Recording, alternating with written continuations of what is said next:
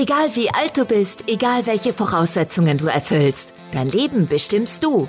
Der Mal dir dein Leben Podcast trifft auf Menschen, die über Leidenschaft, Beruf, Hindernisse, Träume, Erfolg und Erfahrungen sprechen. Sei dabei und lass dich inspirieren, wenn es jetzt heißt, mal dir dein Leben. Denn du gestaltest es genau nach deinen Wünschen. Los geht's! Herzlich willkommen und guten Morgen zu einer neuen Folge von meinem Podcast Mal dir dein Leben. Heute mit einer ganz wunderbaren jungen Frau, die gerade eine spannende Reise in ihrem Leben macht mit ihrem neuen Campervan. Was es damit auf sich hat, dazu werden wir gleich ein bisschen mehr hören. Sie ist Moderatorin und Journalistin und ich freue mich ganz toll, dass sie heute Morgen hier ist. Herzlich willkommen, Janine Mehner. Guten Morgen. Guten Morgen, Martin. Vielen lieben Dank, dass ich dabei sein darf. Ich freue mich, dass du dir die Zeit genommen hast und du bist ja gerade mit deinem Camper auf einer tollen Tour unterwegs, quer durch Deutschland und verbindest die Arbeit mit den angenehmen Seiten des Lebens. Da werden wir nachher natürlich ein bisschen drauf zu sprechen kommen, weil das ist ja das, wenn wir mal ehrlich sind, wovon die meisten von uns träumen, das zu kombinieren. Und du machst das schon. Von daher werden wir uns gleich auf ein paar Tipps von dir gespannt machen. Mhm. Aber Janine, ich habe gerade gesagt, du bist Moderatorin und Journalistin so bist du ja, glaube ich, nicht auf die Welt gekommen. Vielleicht magst du uns ein bisschen mit zurücknehmen und einmal unseren Zuhörern erklären, wo kommst du so her, was hast du eigentlich mal machen wollen, bevor wir dann zur Moderatorin und zum Journalismus gekommen sind? Ja, gern. Ich habe mein Leben lang auf der Bühne gestanden. Ich habe gesungen, getanzt, Ballett getanzt, ich habe Hip-Hop getanzt, ähm, bei Wettkämpfen mitgemacht und äh, einige Leute bei uns in der Schule, die sind zur Berufsberatung gegangen. Das habe ich alles nicht gemacht, weil ich immer wusste, ich will auf die Bühne und äh, hatte mich dann schon mit 14 beworben bei der Stage School. Die hatten mich dann auch angenommen. Dann musste ich noch warten, bis ich 18 bin und konnte dann endlich nach Hamburg gehen und eine Musical-Ausbildung machen. Okay. Das hat alles äh, bis dahin sehr, sehr gut geklappt. Und äh, nach zwei Jahren wurde das dann unfreiwilligerweise beendet und dann stand ich erstmal da und da es eine Privatschule war, hatte ich dann auch diesen Kredit äh, an der Backe. Und erstmal war es aber wirklich so, ich wusste immer, was ich will und auf einmal hatte ich dieses schwarze Loch. Mhm. Weil ich dachte, ich sehe hier kein Licht. Wo ist das Licht? ja, und dann hieß es halt von, von Seiten der Bank, ähm, die Konditionen haben sich geändert. Äh, du musst jetzt sofort ab dem nächsten Monat den Kredit zurückzahlen. Und ich dachte, ja, super. Ich wohne in Hamburg, ähm, bin quasi selbstständig, äh, hatte vorher schon so kleine Promotion-Jobs gemacht, muss eine private Krankenversicherung bezahlen und darf diesen Kredit zurückbezahlen und habe keinen Abschluss. Trifft sich alles super. Und ich habe aber nicht den Kopf in den Sand gesteckt, sondern wie gesagt, ich hatte ja schon diese kleinen Promotion- und Hostessenjobs. Ich habe einfach gesagt, ich muss arbeiten, äh, das muss jetzt hier losgehen und habe dann halt gearbeitet, dass ich das auch alles bezahlen konnte. Und über einen Job, da war ein Moderator krank, hat dann der Veranstalter gesagt, oh Gott, du hast ja irgendwas mit Bühne gemacht, du gehst jetzt auf die Bühne und machst das. Das war meine erste Moderation. Hat super geklappt, der Kunde war zufrieden, die haben mich nochmal gebucht und mir hat super viel Spaß gemacht und dann habe ich noch Journalismus studiert, in Fernsehredaktionen gearbeitet und äh, habe gemerkt, dass mir eben das Handwerkszeug sehr viel gebracht hat. Also auch von der Stage School oder generell die Bühnenerfahrung. Ich kann mit dem Publikum spielen, die vierte Wand aufmachen. Und für mich ist es total abwechslungsreich, sich mit ganz, ganz vielen verschiedenen Themen zu beschäftigen. Und äh, mittlerweile glaube ich auch, dass das alles so seinen Sinn hat und dass das das Beste ist, was passieren könnte. Da bin ich absolut bei dir. Irgendwas hat ja immer äh, oder hat den Sinn da drin, ja. Wobei mich natürlich trotzdem nochmal interessieren würde dafür, du hast gesagt, du warst schon immer auf der Bühne, du wolltest schon immer singen. Wo kam das her? War das in deiner Familie schon verankert oder wie kam man dazu und dass du das auch so kontinuierlich durchgezogen hast und dich nicht vom Umfeld vielleicht hast beeinflussen lassen? Vielleicht gab es ja mal so einen Lehrer, der gesagt hat, mach doch lieber was Anständiges mit der Bühne und mit dem Singen. Das funktioniert ja sowieso nicht. Gab es solche Stimmen bei dir auch? Also meine Tante und mein Onkel, die waren beide beim Theater. Mich hat das immer fasziniert. Ich war auch ein Kind, ich musste mich bewegen, wie man so schön sagt. Ich hatte Hummeln im Po. Deswegen war Kinderballett damals auf jeden Fall eine gute Variante und mir hat das halt echt Spaß gemacht. Und also das kam wirklich von mir. Und meine Eltern haben mich da unterstützt. Meine Mama war da bei ganz vielen Auftritten mit dabei und hat das auch gefördert. Und ich war immer diejenige, die gesagt hat, ich will jetzt noch singen, ich will noch Klavierunterricht machen und so. Ja. Und äh, glücklicherweise haben mir das meine Eltern auch finanziell alles ermöglicht, ermöglichen können. Als ich dann an der Stage School war, als ich mich dann selbstständig gemacht habe, da gab es wahnsinnig viele Stimmen, die gesagt haben, mach doch mal was Richtiges, du mit deiner brotlosen Kunst, ja, wie lange willst du das machen, willst du nicht nochmal studieren? Also auch da wieder meine Eltern und mein Bruder, so der Chor sozusagen, der Kern, die Kernfamilie, die hat mich unterstützt, die haben an mich geglaubt. Das ist super, super, super wichtig und ja, ich würde fast sagen, alle anderen äh, war eine schwierige Zeit, da mhm. an sich selber zu glauben. Und mhm. mittlerweile ist es aber schon so, dass dann auch von vielen doch das Feedback kommt, hey, hast du echt cool gemacht. Ja, ich meine, das ist ja schön, wenn dann im Nachgang man ja sieht, es hat sich ja ausgezahlt, es hat sich ja auch gelohnt, am Ball zu bleiben. Und was ich ja immer sehr stark erlebe, und das ist ja auch so ein bisschen die, der Hintergrund dieses Podcasts, ist, dass ja Menschen immer wieder ja auch vor Situationen gestellt werden, wo vielleicht mal nicht alles nach Plan läuft, wo vielleicht mal eine Veränderung angedacht ist oder angefragt ist aus einer Situation heraus, die man vielleicht auch nicht selbst äh, verursacht hat. Wie du hast es gerade zwar so geschildert, du bist dann relativ schnell äh, mit dem Kopf aus dem Sand raus oder hast gar nicht erst reingesteckt. Wie einfach war es wirklich für dich und was hat dir vielleicht geholfen an der Stelle, wo dein Traum ja mal kurzzeitig schon ein bisschen zerbrochen ist, muss man ja sagen, ähm, und dass du eben nicht den Kopf in den Sand geschickt hast? Was waren so vielleicht so ein paar Sachen, die dir geholfen haben, da weiterzugehen und einen neuen Weg zu suchen? Ich, ich muss sagen, dieser finanzielle Druck, der war schon da. Ich glaube, das ist zwar einerseits kann das hinderlich sein, aber andererseits glaube ich, dass das in dem Fall einfach gut war, weil einfach diese Zeit nicht da war, zu sagen, ich stecke jetzt den Kopf in den Sand und ich heule jetzt erstmal eine Runde. Gut, geheult mhm. habe ich, aber, aber, äh, aber, aber einfach dieses, ich ruhe mich jetzt mal aus und ich guck mal und ich horch mal in mich rein und so, diese Zeit da war nicht da, da war auch kein finanzielles Polster da. Deswegen, ja. ich musste einfach machen. Und deswegen war ich da auch irgendwo super motiviert und in welche Richtung das geht, wusste ich ja nicht. Und äh, eine Freundin von meiner Mama, die hatte zu mir gesagt, äh, und wenn du denkst, es geht nicht mehr, kommt von irgendwo ein Lichtlein her. Mhm. Ja, deswegen habe ich schon irgendwo gehofft, dass es weitergeht. Ich sag mal, mittlerweile mit 30 hat man ja die Lebenserfahrung, dass man sagt, das geht schon irgendwie weiter. Mit 18 war das echt so oder mit 19, mhm. 20 war das echt so, dass ich dachte, nee, da, da ja. geht einfach nichts weiter. Mhm. Aber klar, das Leben geht weiter. Ja, Du hast ja dann gerade einen wunderbaren Einstieg gehabt, in dem Fall durch die Krankheit von oder im Ausfall von einem Moderator auf dem Event, bist dann da reingesprungen und hast so ein bisschen, äh, was ich so Blut geleckt und hast gemerkt, ach, das ist ja gar nicht so schlecht, da kann ich ja das nutzen, was ich gelernt habe. Wie ging es dann für dich weiter? Was hast du dir für Gedanken gemacht, wie dein weiterer Gang dann aussehen könnte? Am Anfang muss ich sagen, war die Moderation für mich so ein Notnagel, weil ich dachte, naja gut, dann hast du erstmal was auf der Bühne, kannst das auch mit in deine Vita schreiben für die Musical Auditions und Castings.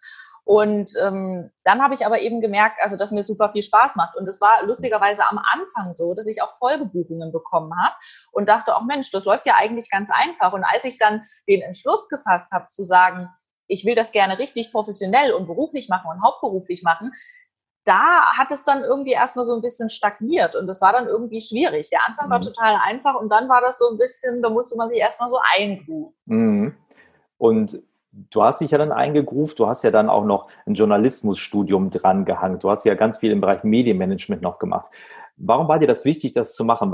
Was waren das für Bausteine, wo du gesagt hast, die will ich da gerne mit reinnehmen? Also einerseits muss ich sagen, ich glaube, das war schon auch ein bisschen mein verletztes Ego vielleicht. Also, äh, also ich weiß schon äh, in meiner Branche, dass es auch mitunter sowohl im Musical-Bereich als auch im Moderationsbereich den Kunden egal ist, was man studiert hat und ob man einen Abschluss hat, sondern mhm. es kommt auf die Leistung an. Und dennoch ist es manchmal einfach gut zu sagen, ich habe das und das und das und das gemacht. Ähm, also gerade beim Journalismusstudium und auch in den Fernsehredaktionen habe ich gelernt, wie man ordentlich ein Interview führt, wie man das aufbaut. Nicht nur fürs Fernsehen, sondern eben auch auf der Bühne, wie ich gute Fragen aus Leuten rauskitzeln kann, auch mal was Spannendes irgendwie, was sie vielleicht nicht so antworten würden. Das war super wichtig. Und jetzt muss ich sagen, gerade habe ich doch den Faden verloren. Das macht ja überhaupt nichts, weil meine Frage war ja, warum diese Bausteine für dich wichtig waren. Das heißt, du wolltest schon aufbauen auf dem, was du hast. Du wolltest noch tiefer reingehen und auch, glaube ich, so ein Ticken mehr Flexibilität einfach mit reinnehmen können, mit umzugehen. Denn korrigiere mich, wenn du das anders siehst, aber ich finde ja, wenn man ja auch Moderationen auf einer Bühne sieht, gerade bei Live-Events, da gehört ja so viel mehr dazu, anstatt nur oben auf der Bühne zu stehen und nicht reden zu können und nicht dabei auszusehen. Was sind so aus deiner Sicht so mit auch die größten Herausforderungen vielleicht, und die haben dir sicherlich auch, äh, oder hat, der, haben deine verschiedenen Studien dafür geholfen, das ja auch zu lösen, die du in so einer Live-Moderation auch erlebst, wo man sagt, das unterschätzt man vielleicht von außen, wenn das immer alles so nett und einfach aussieht? Improvisationstalent ist, glaube ich, das Wichtigste und dass der Moderator sehr, sehr gut vorbereitet ist, dass er einfach, ja, ich würde fast sagen, den Ablauf wirklich gespeichert hat. Der Kunde gibt einem ein unglaubliches Vertrauen, dass er eben sagt, ja, so jetzt geht's los und jetzt liegt quasi alles in deiner Hand. Natürlich kommen die Leute auf die Bühne, wenn ich sage, und jetzt kommt Herr Schmidt und jetzt kommt der. Aber wenn ich denen das nicht sage, dann laufen die auch nicht los. Oder wenn ich irgendwelche Personen verdrehe oder eben auch den, den Regieleuten sage, äh, spielt den Film ab, Ähm, und dann ist es auch ganz oft so, also ich mache ja deutsche und englische Moderation, ähm, dass Kunden beispielsweise sagen, ja, wir brauchen nur Deutsch. Und dann machst du irgendein Interview mit irgendjemandem, vielleicht auch eine Live-Situation, gehst mal ins Publikum und du hast fast immer irgendjemanden, der Englisch ist und dann auf mhm. einmal musst du doch ad hoc irgendwie mhm. umschalten können und das machen können. Oder dir fällt eine Karte runter oder der Vorhang fängt an zu brennen, habe ich auch schon gehabt. Okay. Das sind, das sind so viele ähm, Geschichten, die einfach passieren können oder die auf der Bühne passieren und dann ist es halt was anderes als die Karte abzulesen. Ja, Vorhang hat gebrannt, hört sich sehr spannend an, habe ich bisher Gott sei Dank selber noch nicht erlebt, stelle ich mir aber als sehr herausfordernde Situation auf der Bühne vor, wenn sowas mit einem passiert. Deine Interviews, die du ja auf der Bühne machst, und da hilft dir ja, glaube ich, auch dein Hintergrund als Journalistin ja ganz stark, du hast es eben angesprochen, dieses Fragen stellen, dieses Sachen aus Leuten vielleicht, will ich sagen, rauskitzeln, aber einfach eine, eine offene und tolle Gesprächsatmosphäre bekommen, dass man vielleicht nicht immer nur die Standardantworten bekommt, die man an jeder Ecke bekommen würde. Wie weit ist dir das am Anfang vielleicht auch schwer gefallen, so auf Menschen einzugehen? Du musst aktiv unheimlich gut zuhören können, auf der anderen Seite ein Gespür dafür haben, wie viel darf ich, wie viel kann ich mit dem Kandidaten da gerade machen? Wie hat sich das für dich entwickelt, auch dieses Gefühl dafür zu bekommen? Ich war ja ähm, als Sportmoderatorin auf AIDA und hatte da eine Einarbeitung von einem Journalisten, der auch vorher mal auf AIDA gearbeitet hat. Der war beim Hessischen Rundfunk. Mhm. Und der hat so ein bisschen auf meine journalistische Arbeitsweise geschaut und hatte dann hinterher so gesagt, naja, ich hatte irgendwie mein Interview angefangen, ja, was machst du? Und dann sagt er, ah, oh, das geht gar nicht, da hätten die hier beim HR gesagt, nee. Und äh, deswegen, wie gesagt, immer eine gute Recherche ähm, ist da ganz wichtig. Generell, gerade bei einer Podiumsdiskussion, macht man ja vorher nochmal ein Vorgespräch, dass man mit den Leuten sich entweder trifft oder meistens eben telefoniert. Und dann merkt man ja schon, inwiefern die antworten. Es gibt ja Leute, die halten unglaublich lange Monologe, reden drei Minuten und es gibt welche, du sagst so, wie hat dir das und das gefallen? Toll. Und dann denkst du, wow, danke für die Antwort. Und dafür halt ein Gespür zu kriegen, weil wenn einer zum Beispiel so kurz nur antwortet, dann weißt du, dass du halt 20 Fragen vorbereiten musst, damit du die Stunde mit ihm auch füllen kannst. Ja. Ähm, da halt einfach ein bisschen zu gucken, wie die antworten. Und mit Politikern ist es halt mitunter schon schwierig, ähm, weil die ja oft doch ihre Standardantworten haben. Ja, Gib uns doch mal so einen kleinen Tipp, wie man da vielleicht vorgehen kann, wenn man ähm, so einen Gast hat, wo man genau weiß, da gibt es noch mehr rauszuholen, aber der hat natürlich auch, und das haben Politiker ja ganz oft, die haben ja auch gelernt, mit Medien zu reden. Das heißt, die wollen ja absichtlich auch gar nicht mehr sagen. Hast du so einen Kniff, wo man sagt, na, so ein bisschen hole ich dann doch noch raus? Ja, gerade wenn es um, um äh, Finanzen geht, da halten sie sich ja dann meistens doch bedeckt. Ja, wir haben noch viel, wo wir die Menschen unterstützen wollen, dass man dann hinterher nochmal die Frage äh, hinterher schiebt, viel, was heißt das konkret? Mhm. So, auf den Punkt. Und dann muss da einfach mal was kommen. Also da kann man dann schon noch so zwei, dreimal nachbohren. Ja, hast du schon mal einen Kandidaten gehabt, der anschließend dachte, boah, da waren sie aber ganz schön hartnäckig mit den Fragen und äh, die das zwar auch positiv gemeint haben, aber manchmal sind die ja vielleicht schon überrascht, dass man als Moderatorin oder als äh, Leiterin so einer Interviewrunde schon mal so ein bisschen nachhakt und manche trauen mhm. sich ja mhm. vielleicht auch gar nicht, das zu machen das hast du gerade schön gesagt, manche trauen sich nicht, das zu machen. Das war jetzt, das war kein Politiker, das war für ein, ein Unternehmen, mittelständisches Unternehmen. Und ähm, glaube, waren so 1000 Mitarbeiter im Publikum. Und das Schöne ist ja immer, wenn ein Kunde eine Moderatorin bucht, mitunter sagen sie ja auch, ja, wir machen das selber, wir haben da intern jemanden, der ist mhm. eloquent, das ist schön. Aber genau dieses Thema, dass ein externer, ich sage jetzt mal Mitarbeiter oder eben Moderator, der hat eine ganz andere Basis, um Fragen zu stellen mhm. und kann dann eben auch Sachen den Chef fragen, was er ihn so gar nicht fragen könnte, weil die am Montagmorgen wieder zusammen im Büro sind oder ja. im Homeoffice ja. zur jetzigen Zeit. Und ähm, das war irgendwie ein ziemlich kompliziertes Konstrukt. Dann hatten sie die Mutterfirma, dann hatten sie den anderen Konzern, äh, der woanders saß und so weiter. Und er fing da an, irgendwie dieses neue System zu erklären.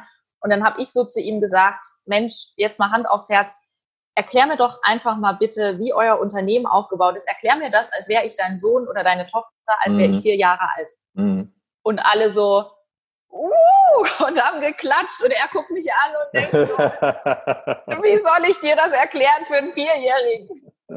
Aber das finde ich so toll, weil ich glaube, das hat ja jeder schon mal erlebt, der in Unternehmen tätig ist. Es gibt ja immer so diese Leute mit extrem hohem Fachwissen und die es in ihrer Welt und in ihrem Sprachjargon ganz, ganz toll erklären können. Und wenn die alle mhm. aus der gleichen Ecke kommen, verstehen die das alle und sind völlig begeistert. Aber jetzt hat man ja gerade auch bei großen Unternehmenskonferenzen, keine Ahnung, da sind vielleicht zehn Prozent, die das verstehen und die anderen 90 sitzen da und denken so, okay, worüber redet ihr da gerade? Von daher, ich würde es, ich würde es toll finden und jederzeit begrüßen, wenn dann jemand auch die Courage hätte zu sagen, okay, jetzt mal so für alle hier im Raum, äh, lass uns mal mitreden. Denn das ist ja auch, glaube ich, wenn man so Moderation lernt, ein ganz, ganz wichtiges Feld, ein Gespür dafür zu bekommen, dass natürlich ganz, ganz viele unterschiedliche Menschen im Publikum sind. Du kannst ja auch nicht bei jeder Veranstaltung eine gleiche Ansprache machen, weil mhm. ähm, du bist, hier bist du vielleicht bei in der Banker-Ecke, jetzt bist du bei irgendeinem jungen Start-up-Unternehmen. Wie kriegst du für dich das Gefühl dafür, okay, was für ein Publikum habe ich hier heute, wie muss ich hier vorgehen, damit ich die Zielgruppe richtig adressiere? Denn eins ist ja völlig klar als Moderator, es geht ja nie um dich. Es geht ja immer um die Leute, die im Zuschauerraum sitzen. Es geht auch generell nicht um die anderen Speaker auf der Bühne, sondern um die Leute, die hier vorne sitzen. Wie hast du für dich das Gefühl dafür entwickelt oder wie gehst du da vor, wenn du in so eine neue Situation reinkommst, um den Raum, ich sag mal, aufzusaugen, die Atmosphäre zu fühlen? Wie gehst du da vor? Mhm. Mittlerweile mache ich es ja jetzt schon zehn Jahre. Ich frage schon natürlich immer den Auftraggeber, äh, wer ist denn eure Zielgruppe? Wer ist da am Publikum? Also sprich, natürlich ist es ein Unterschied, wie du es gerade gesagt hast, ob ich Kinder vor mir habe oder Banker vor mir habe oder Startups vor mir habe. Da hat man dann einfach so ein Bauchgefühl, wo man sagt, okay, das und das könnte passen. Mitunter liege ich da äh, vielleicht auch falsch, aber trotzdem mhm. Und mitunter, äh, also gerade bei Live-Events, merkt man ja auch auf der Bühne, wie die Stimmung ist, obwohl andererseits der Moderator auch ein ganz großer Stimmungsgeber ist. Es ist ganz wichtig, dass der am Anfang auf die Bühne kommt, lacht, die Leute begeistert, zum Klatschen animiert. Wenn die am Anfang nicht geklatscht haben, dann klatschen die den ganzen Tag nicht. Ja. Also ganz, ganz wichtig. Ja. Wie bereitest du dich vor? Weil so, ähm, es gibt ja Menschen, äh, das weißt du selber besser als ich, die würden ja lieber sterben, als auf eine Bühne zu gehen. Dazu gehörst du jetzt definitiv nicht. Und es sind aber trotzdem, glaube ich, immer so die letzten 30 Sekunden oder die letzte Minute, bevor man dann wirklich rausgeht, weil dann ist es live, dann gibt es kein Zurück mehr. Was sind so, was ist so die letzte Minute, die du vorher machst, um dich nochmal vorzubereiten, um den richtigen Fokus auf die Veranstaltung zu haben? Gibt es da irgendwas, was du als Vorbereitung machst? Also generell, was ich dann schon so ähm, weiß ich nicht, also wenn es morgens eine Veranstaltung ist, generell morgens mache und generell vor der Veranstaltung, ich gucke nicht nochmal aufs Handy, ich gucke nicht meine WhatsApp an, nicht meine E-Mails an. Ich habe einmal eine ganz böse WhatsApp bekommen und musste dann auf die Bühne. ähm, und dann ist die Stimmung, man muss dann halt einfach so, ne, es ist halt Showbusiness und dann ja. Smile und dann da sein. Äh, also das mache ich generell nicht. Und ich bin auch ein Typ, ich bin gerne alleine dann nochmal für mich mhm. und ziehe mich zurück. Ähm, Im besten Fall setze ich mich nochmal hin oder ich bin halt ruhig und atme einfach nochmal tief ein und aus, auch nochmal in die Füße atmen, also erden in den Boden, dass die Atmung halt auch runterkommt, sich selber daran zu erinnern, äh, langsam zu reden und natürlich auch Spaß zu haben und mhm. sich selbst auch zu visualisieren, das wird alles cool und es läuft. Ja, absolut. Ich finde, was du gerade gesagt hast, das Spaß haben, das ist ja ein ganz, ganz wesentlicher Punkt. Egal, was man macht, ob man Moderatorin ist oder ob man, egal welchen Beruf man nachgeht, spielt ja keine Rolle. Spaß sollte immer ein ganz, ganz wichtiger Faktor sein. Und deswegen würde ich einmal gerade die Kurve so ein bisschen schlagen zum Spaßfaktor, weil du hast gerade ganz, ganz viel Spaß mit deinem Camper, wenn mit dem du unterwegs bist. Und jetzt gerade in Zeiten, wo digitale Kongresse immer mehr werden, bist du jetzt ja flexibel wie nie zuvor. Das ist ja der völlige Wahnsinn. Erzähl uns mal ein bisschen die Geschichte von deinem Campervan und wie du jetzt auch diese neue Zeit mit den ganzen digitalen Events gerade für dich meisterst. Ja, gerne. Ich war Anfang des Jahres noch in äh, Kalifornien für einen Job auf der Messe. Auch das ist jetzt ein halbes Jahr her, wo man denkt, wow, das war 2020, dass ich das überhaupt machen durfte für den Kunden. Bin ich so hinterher noch drei, vier Mal mehr dankbar. Und auch da habe ich das gemacht, was ich super gerne mache. Ich bin ja für meinen Job sowieso ganz viel unterwegs und ich habe es immer so gemacht, wenn es geht, vorher ein bisschen was ranhängen oder hinterher nochmal Freunde besuchen und sich die Stadt angucken. Also ich bin nie so ein Mensch gewesen, der gesagt hat, oh, ich bin jetzt hier im Hotel, äh, hast du die Stadt gesehen? Nö. Also ich bin dann eher der Typ, ich sage dann, okay, ich stelle mir früh um sechs den Wecker, ziehe meine Laufschuhe an und renne nochmal durch die Stadt, damit ich wenigstens ein bisschen was sehe. Mhm. Und auch das habe ich eben in Kalifornien gemacht. Da hatte ich so eine Art Campervan, mit der ich rumgefahren, mit dem ich rumgefahren bin komme dann zurück nach Deutschland. Äh, ich wohne in Hamburg. Es war Februar, es war kalt und regnerisch und ich dachte so toll. Und dann kam mir irgendwie die Idee, ich kaufe mir einen Campervan. Und das ging alles super schnell, hat alles geklappt, noch das Kennzeichen abgeholt, mein erst, also meinen ersten Job mit Campervan äh, in München gehabt. Das war im Februar und es war ja da noch sehr kalt und ich wollte eben äh, irgendwo hin, wo es warm ist und bin dann so nach Frankreich und Richtung Spanien gefahren und dann kam der Lockdown Und dann hatte ich die große Entscheidung, was mache ich? Ja. Fahre ich jetzt zurück nach Deutschland oder bleibe ich in Spanien? Und klar, keiner wusste vor zehn Wochen, wo die ganze Situation hingeht. Äh, mhm. Nichtsdestotrotz habe ich mir irgendwo gesagt, okay, ich bin in der Eventbranche, alle Events sind gecancelt. Keiner mhm. weiß, wann es weitergeht. Ich habe mir den Campervan gekauft, von daher kann ich auch in Spanien bleiben, weil da habe ich ein schöneres äh, Wetter. Ich habe zumindest einen Blick aufs, aufs Meer. Ich wollte immer äh, ein Haus am Meer haben und habe da eine super tolle Community äh, kennengelernt auf dem Campingplatz oder die hat sich entwickelt, sagen wir so. Ich habe noch Spanisch gelernt. Ich habe äh, fünfmal die Woche Yoga gemacht und hatte echt eine gute Zeit. Und dann war irgendwann eben die Zeit, äh, wo ich dann auch wieder nach Deutschland zurückgekommen bin. Und jetzt, wie du gerade gesagt hast, sind gerade ganz, ganz viele Online-Events ich sag mal, in meinem Fall ist es so, dass wir doch oft auch immer irgendwo in einem Studio drehen und ein Pop-up-Studio irgendwo beim Kunden aufbauen. Das heißt, so langsam geht es auch mit der beruflichen Reiserei jetzt wieder los, aber mitunter genau das, was wir jetzt gerade machen, Podcast aufnehmen oder irgendwelche Vorbesprechungen per Zoom machen, kann ich überall machen. Das Einzige, was ich brauche, ist Internet und kann jetzt eben gerade genau meine zwei Leidenschaften, das Moderieren, die Events und eben das Rumreisen perfekt kombinieren. Und das finde ich so schön. Das glaube ich dir. Man sieht dir das auch an. Ich meine, unsere Zuhörer werden es ja nur hören, aber ich glaube auch durch deine Stimme wird es rüberkommen. Aber ich sehe ja gerade noch dein Lächeln dabei hier auf dem Bildschirm und man sieht dir wirklich an, äh, wie du dabei am Strahlen bist. Und du ergänzt es ja noch um eine weitere Leidenschaft, denn äh, das scheint ja alles auch noch ein bisschen äh, Potenzial für mehr zu sein bei dir. Also du machst ein Moderieren, du reist gerade viel und jetzt hast du dir noch gedacht, du hängst noch eine Yoga-Ausbildung hinten dran. Wie kommt es denn dazu? Tatsächlich mache ich seit zehn Jahren Yoga und als das damals mit der Stage School zu Ende war, hatte ich auch damals schon ganz kurz den Gedanken, ich könnte ja eine Yogalehrerausbildung machen und Yogalehrer werden. Mhm. Und habe das dann aber irgendwie an ACTA gelegt, habe trotzdem die ganzen Jahre immer Yoga gemacht, was mir sehr, sehr viel geholfen hat. Auch durch das Tanzen bin ich natürlich sehr flexibel oder will meine Flexibilität natürlich auch erhalten war dann auch mal im Kloster auf Sri Lanka und habe mich äh, immer auch mit, mit ich sage jetzt mal, diesen Geschichten und Meditation beschäftigt. Mhm. Und letztes Jahr war ich auf dem Jakobsweg ähm, und äh, da hatte ich dann natürlich wie auch jeder andere viel Muskelkater und habe dann da auch wieder viel Yoga gemacht und viele Leute hatten dann gesagt, Mensch, bist du Yogalehrer? Und ich so, nee, aber dann kam so dieser Gedanke wieder mhm. Und dann habe ich letztes Jahr gesagt, doch, ich gehe das jetzt an und mache das, mache jetzt gerade diese Yoga-Lehrerausbildung, die übrigens auch äh, zumindest der erste Teil digital stattfindet. Irgendwann müssen wir uns ja dann auch nochmal treffen, um auch Unterrichtsstunden zu geben und ja. andere Menschen zu verbessern. Ja. Und ja, ich glaube, dass ich das, äh, also dass ich gut einerseits die Stunden vormachen kann, sozusagen, also ein bisschen wie beim Vortanzen. Aber es geht natürlich auch darum, mit der Stimme zu arbeiten, mit der Atmung zu arbeiten und, und einfach auch Leuten noch ein bisschen was mit an die Hand zu geben und was mhm. mich ja auch total runterbringt. Und man muss sich ja nicht immer nur entscheiden. Die Welt ist ja nicht nur schwarz und weiß, äh, ob jetzt Moderation oder Yoga. Man kann ja alles machen. Ja, ich glaube, du hast gerade zwei total tolle Sachen gesagt. Auf der einen Seite, man muss sich nicht immer entscheiden. Wir haben ja unheimlich oft, ich weiß gar nicht, wo das herkommt, dieses Gefühl, es geht nur das eine oder das andere. Muss ja nicht immer sein. Man kann auch mal Sachen kombinieren. Und du hast gerade eben gesagt, so Yoga und Meditation und so eine Sachen. Und ähm, ich finde nach wie vor, und korrigiere mich, wenn du das anders siehst, dass auch gerade in der heutigen Geschäftswelt ja auch das Thema Yoga, Entspannung und auch ein bisschen zu sich finden ein immer wichtigerer Bestandteil wird, weil unsere Gesellschaft, es wird ja alles immer nur noch schneller. Ähm, auch wenn das jetzt gerade durch die Pandemie vielleicht mal äh, so, so einen kleinen Break erfahren hat.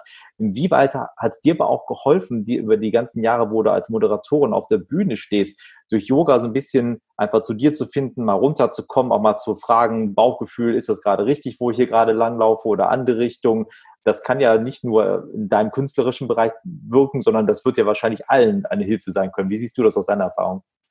Auf jeden Fall. Also generell hat mich äh, Yoga, Meditation total runtergebracht. Es ist nicht mehr so, dass ich mich total schnell aufrege, wie jetzt beispielsweise beim äh, Verkehr, also wenn, wenn irgendwo Stau ist oder so. Mhm. Und natürlich auch, wie gesagt, was die Atmung angeht, dass ich mich eben vor der Moderation gerne nochmal zurückziehe, am besten hinsetze, nochmal tief atme und im besten Fall auch einfach wirklich drei Minuten die Augen zumache und dann mhm. total bei mir bin, dass ich halt einfach auch schön ruhig bin. Und das haben ja auch schon manche Kunden als Feedback gegeben, dass sie das toll finden, was für eine Ruhe ich ausstrahle. Weil mhm. mitunter hast du das schon, auch gerade wenn Messen aufgebaut wurden, äh, dass ein Tag vorher sieht es noch aus und es ist ein Gewusel mhm. und oft, mitunter ist es auch bei Produktionen so. Du kommst da früh um acht an und denkst so, okay, hier soll um zehn äh, eine Show starten und alle sind noch so aufgeregt. Und wenn du dich dann selber da mitziehen lässt, dann wirst ja. du auch so. Und deswegen bin ich da immer so sehr ruhig und das finden viele Kunden auch gut. Haben Sie schon mal Kunden von dir auch Anregungen dann geben lassen, weil die sag mal, eben schon ein bisschen sich anstecken lassen wollten von deiner inneren Ruhe, zu sagen, auch können Sie mir mal zeigen, wie Sie das gerade machen, weil ich bin gerade total aufgeregt hinter der Bühne. Haben Sie mal zwei Tipps für mich? Kommt das schon mal vor? Ja, das kommt vor. Und dann mache ich halt oft eben einfach dieses nochmal schön in den Bauch atmen, schön tief atmen und eben auch in die Füße atmen und erden. Mhm. Janine, wir sind jetzt leider schon am Ende von unserem Podcast für heute. Ich habe auf jeden Fall für mich schon wieder ganz, ganz viel mitgenommen und ich hoffe auch für unsere Zuhörer war was Tolles mit dabei und für mich auch nach wie vor die Erkenntnis, man muss sich nicht mal für eine Sache im Leben entscheiden, man darf auch mal zwei oder drei Sachen annehmen und machen, fand ich einen ganz, ganz tollen Gedanken.